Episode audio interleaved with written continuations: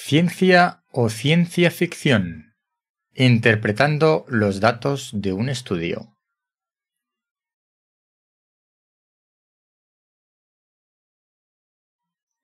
Hola, soy Ignacio de Miguel y esto es el décimo hombre, porque cuando nueve personas están de acuerdo en algo, una décima debe llevar la tesis contraria. Hoy, ciencia o ciencia ficción cómo interpretamos los datos de un estudio científico. El periódico El País se ha hecho eco de una noticia de un estudio publicado en Communications Biology, que es una revista del grupo Nature. Pues hoy voy a llevar la contraria a las conclusiones de este estudio científico. Las conclusiones del estudio dicen que el parásito Toxoplasma gondii, es decir, el causante de la toxoplasmosis, provoca que un determinado lobo infectado tenga más probabilidades de ser líder de la manada. En el periódico El País llevan hasta el, extremo este titular y dice así, un parásito elige qué lobo será el líder de la manada. Bien, pues yo pongo en cuestión estas conclusiones del estudio científico. No cuestiono en absoluto los datos, por supuesto que no, ni la información que aporta el estudio, pero sí las conclusiones. Veamos por qué. Los datos que aporta el estudio es una comparativa entre los eh, miembros de una manada de lobos del parque de Yellowstone en Estados Unidos infectados por toxoplasma y la proporción de líderes de manada que hay infectados por toxoplasma.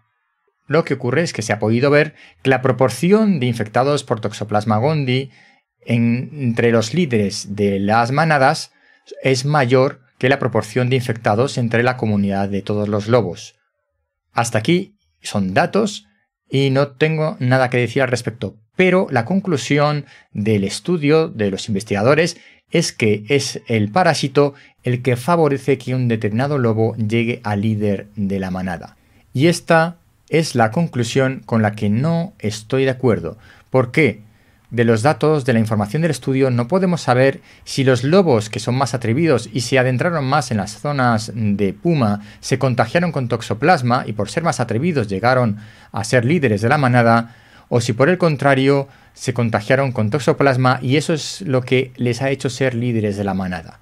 Creo que la conclusión es completamente arbitraria porque se ha demostrado una relación entre los lobos más líderes y una mayor infección por toxoplasmosis, pero no se ha demostrado que sea la infección la que provoca que los lobos se conviertan mm, con más probabilidad en líderes de la manada.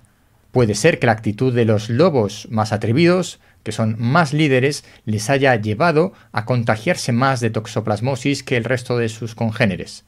Así que tengo que poner en duda las conclusiones de estos investigadores, aunque los datos sean correctos y por supuesto no los cuestiono. Hasta aquí el episodio de hoy. Recuerda suscribirte si no lo has hecho todavía en tu aplicación de podcast favorito. Si estás en YouTube, dale a la campanita. Te espero también en Twitter en arroba hombre décimo. Hasta pronto.